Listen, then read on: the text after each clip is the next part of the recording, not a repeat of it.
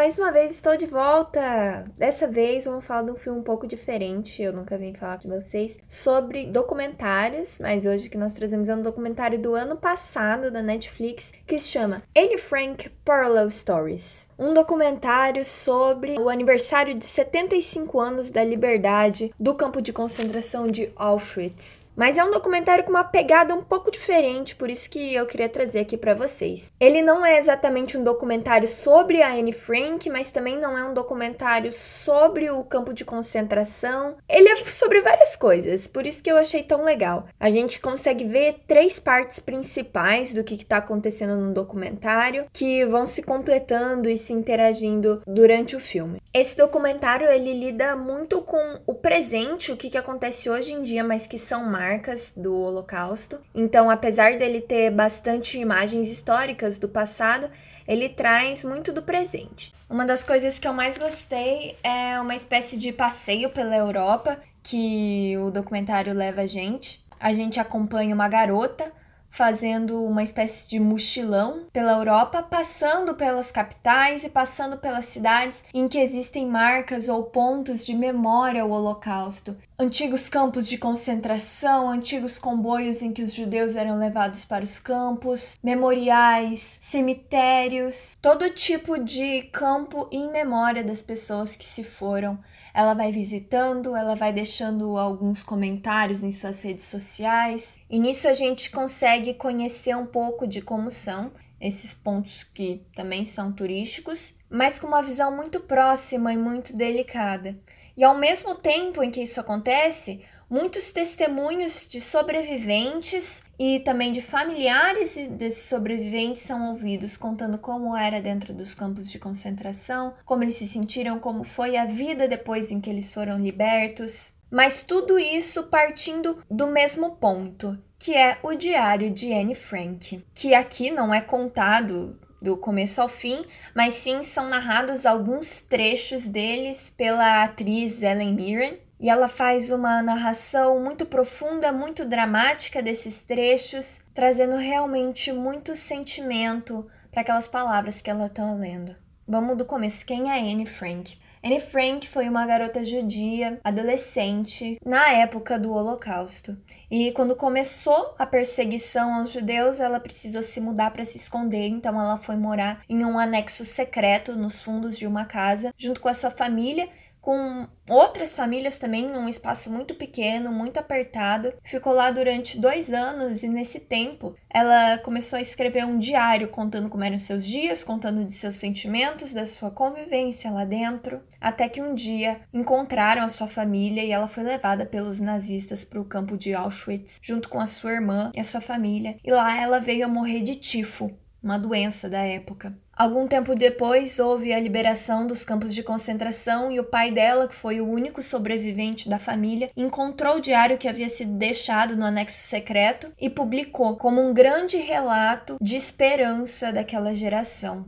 Porque Anne era uma garota que tinha muita esperança de que um dia ela iria ser liberta e que ela mesma ia poder publicar esse diário. E mesmo que ela não tenha sobrevivido, o pai dela cumpriu esse desejo que ela tinha ainda tão nova. Anne, ela já tinha a percepção, ela já tinha noção de que as palavras dela podiam mudar o jeito dos outros futuramente enxergarem aquela história. Apesar dela ser muito jovem, ela já tinha essa visão de que era preciso mudar a mentalidade dos outros através das palavras. E acho que esse é o ponto principal do documentário, é trazer essa memória. O grande protagonista desse documentário são as memórias dos que estavam nesses campos de concentração. Tem uma preocupação muito pequena com dados históricos, não é uma aula de história propriamente dita esse documentário, ainda que nós tenhamos ótimos historiadores participando dele, mas eles realmente não são os personagens principais. São sim as memórias, são quem viveu aquele momento, sentiu e viu com os próprios olhos tudo o que aconteceu. Todas as sobreviventes que foram trazidas para o documentário para contar sua própria história hoje são senhoras que têm a mesma idade que Anne Frank teria se ela fosse viva até hoje. Elas são como Anne. Elas chegaram adolescentes ou crianças naquele campo de concentração, viveram tudo o que ela viveu. Algumas delas elas ainda contam que conheceram ela no campo de Auschwitz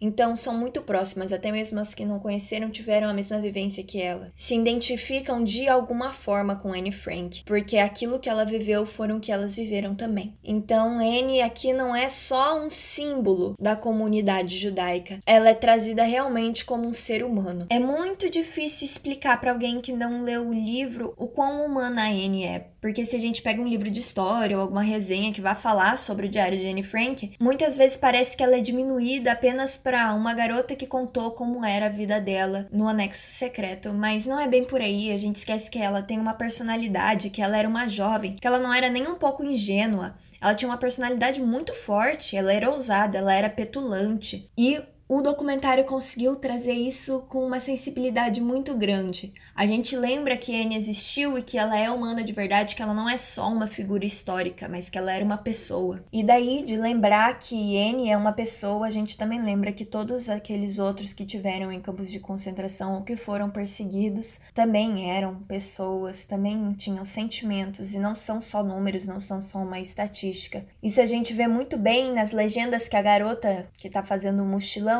deixa nos seus posts. Então ela chega em um lugar, ela tira uma fotografia daquilo que ela está lendo e ela escreve uma legenda muito simples, muito curta sobre aquilo que ela está vendo mas sempre cheia de sentimento. Ela não é só uma visitante, ela está fomentando as outras pessoas a conhecer uma vida que foi perdida ali, a conhecer o sentimento dos que ficaram. Porque se a gente para para olhar para uma coisa que aconteceu há tanto tempo atrás, é uma distância histórica muito grande. A gente não conheceu, a gente não sentiu aquilo e muitas vezes a gente não lembra. Então, tudo isso junto nos leva a uma frieza, porque a gente não tem noção da proporção do que tudo aconteceu. E o documentário consegue trazer isso para perto de nós, pra gente sentir isso de verdade. Pra gente não olhar para trás e falar, nossa, mas isso era comum naquela época. Não, isso não era comum naquela época. Naquela época já era uma atrocidade. E exatamente nas palavras que são ditas no documentário, as pessoas só apenas fingiam não ver o que estava acontecendo. Porque talvez se elas fingissem não ver aquilo, a responsabilidade não cairia sobre elas, elas não se sentiriam tão culpadas. E a gente fingir também que não tá vendo que isso já aconteceu seria a mesma coisa.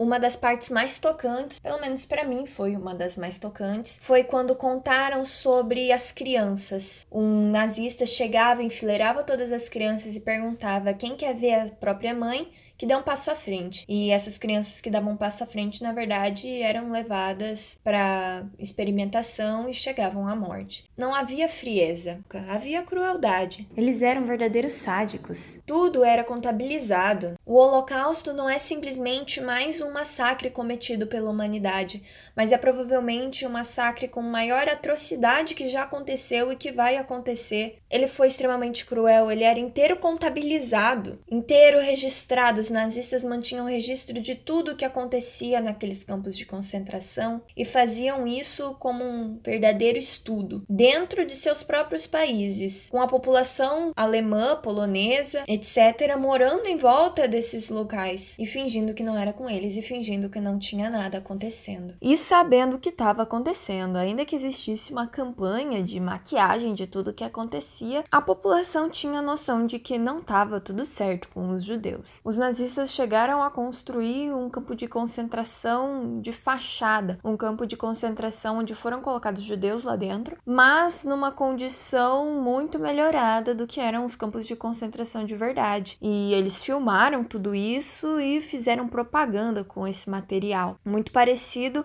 com a cidade fantasma que existe na Coreia do Norte, perto da sua divisa com a Coreia do Sul. Uma cidade toda organizada, arrumada, bonita, super tranquila, mas que na verdade não tem ninguém, serve só para que a população da Coreia do Sul olhe para lá e veja uma cidade normal e tranquila. E talvez essa população tivesse uma aceitação tão grande por esse regime porque ela começou aos poucos. Não foi um boom da noite pro dia, o nazismo começou e começou a perseguição, não. E uma coisa atrás atrás da outra, até que chegou ao ponto que chegou, com o tanto de mortes que teve. Uma coisa que foi sendo construída dentro dessa sociedade aos poucos. E por isso que ainda resta tanto medo. Quando ouvimos os testemunhos daquelas mulheres que sobrevivendo falando como era ruim, mas elas mantiveram a esperança de que elas iam sair. Mas que hoje em dia, quando elas olham para movimentos como a ameaça neonazista, elas pensam: meu Deus, mas será que tudo isso vai se repetir? Porque ainda há muitos resquícios daquele tempo na sociedade de hoje. São muitos sentimentos que perduram no coração de alguém que viveu tudo aquilo e também de seus descendentes. Às vezes são sentimentos que trazem coisas boas, por exemplo, um sentimento de luta, um sentimento de pertencimento, a criação de uma arte, a expressão daquilo que eles já passaram. Mas na maioria das vezes são sentimentos ruins, de dor, de sofrimento, de saudades, medo de movimentos que podem vir a acontecer, mas também a esperança, a mesma esperança que a Anne Frank tinha. E no final das contas, ela queria tanto que sua voz fosse ouvida, ela queria tanto ser alguém que ia de alguma forma mudar o mundo, e ela foi. Suas palavras foram ouvidas até hoje, foram publicadas inúmeras vezes, e ela se tornou a voz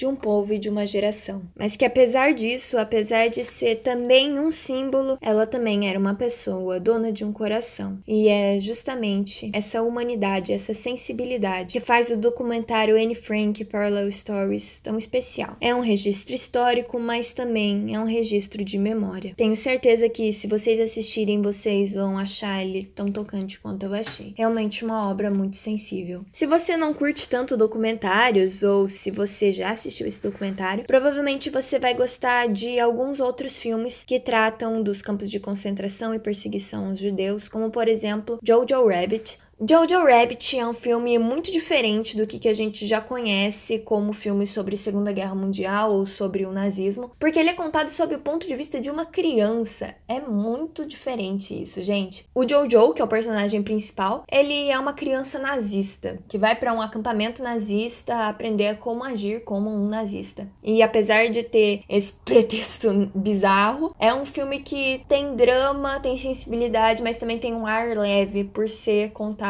pelo Jojo. O Jojo, inclusive, tem um amigo imaginário e esse amigo imaginário dele é o Hitler. Então, é uma coisa meio estranha de assistir, mas é muito tocante, porque um dia o Jojo descobre que a mãe dele tem escondido uma menina judia dentro da própria casa. Isso faz ele repensar tudo que ele tem acreditado até ali. E outro filme que com certeza vai te fazer chorar é A Vida é Bela. A Vida é Bela conta a história de uma família de judeus que é inteira deportada para um campo de concentração pai, mãe e filho. Recomendo verdadeiramente para todo mundo. Então é isso para hoje, um filme bem diferente do que eu costumo falar e também do que eu costumo assistir. Não sou muito de documentários, mas esse em especial tem uma humanidade muito maior do que os outros que eu já havia visto e por isso que eu decidi falar um pouquinho com vocês sobre. Tomara que vocês gostem e até mais.